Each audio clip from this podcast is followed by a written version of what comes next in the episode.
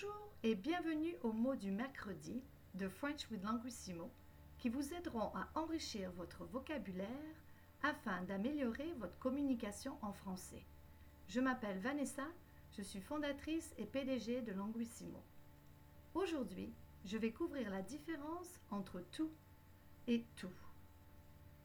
Tout veut dire all, every. Comme adjectif, on ne prononce pas le S à la fin. Tout. Il s'utilise avant un nom masculin pluriel. Par exemple, tous les jours, every day. Tous les mercredis, every Wednesday. Tous mes amis, all my friends. Comme pronom, on prononce le S, tous. Il s'utilise à la place du nom masculin pluriel que l'on ne veut pas répéter. Par exemple, je fais tous les exercices. I do all the exercises. Je les fais tous. I do them all. I do all of them. Tout veut dire all, every. Comme adjectif, on ne prononce pas le T à la fin. Tout.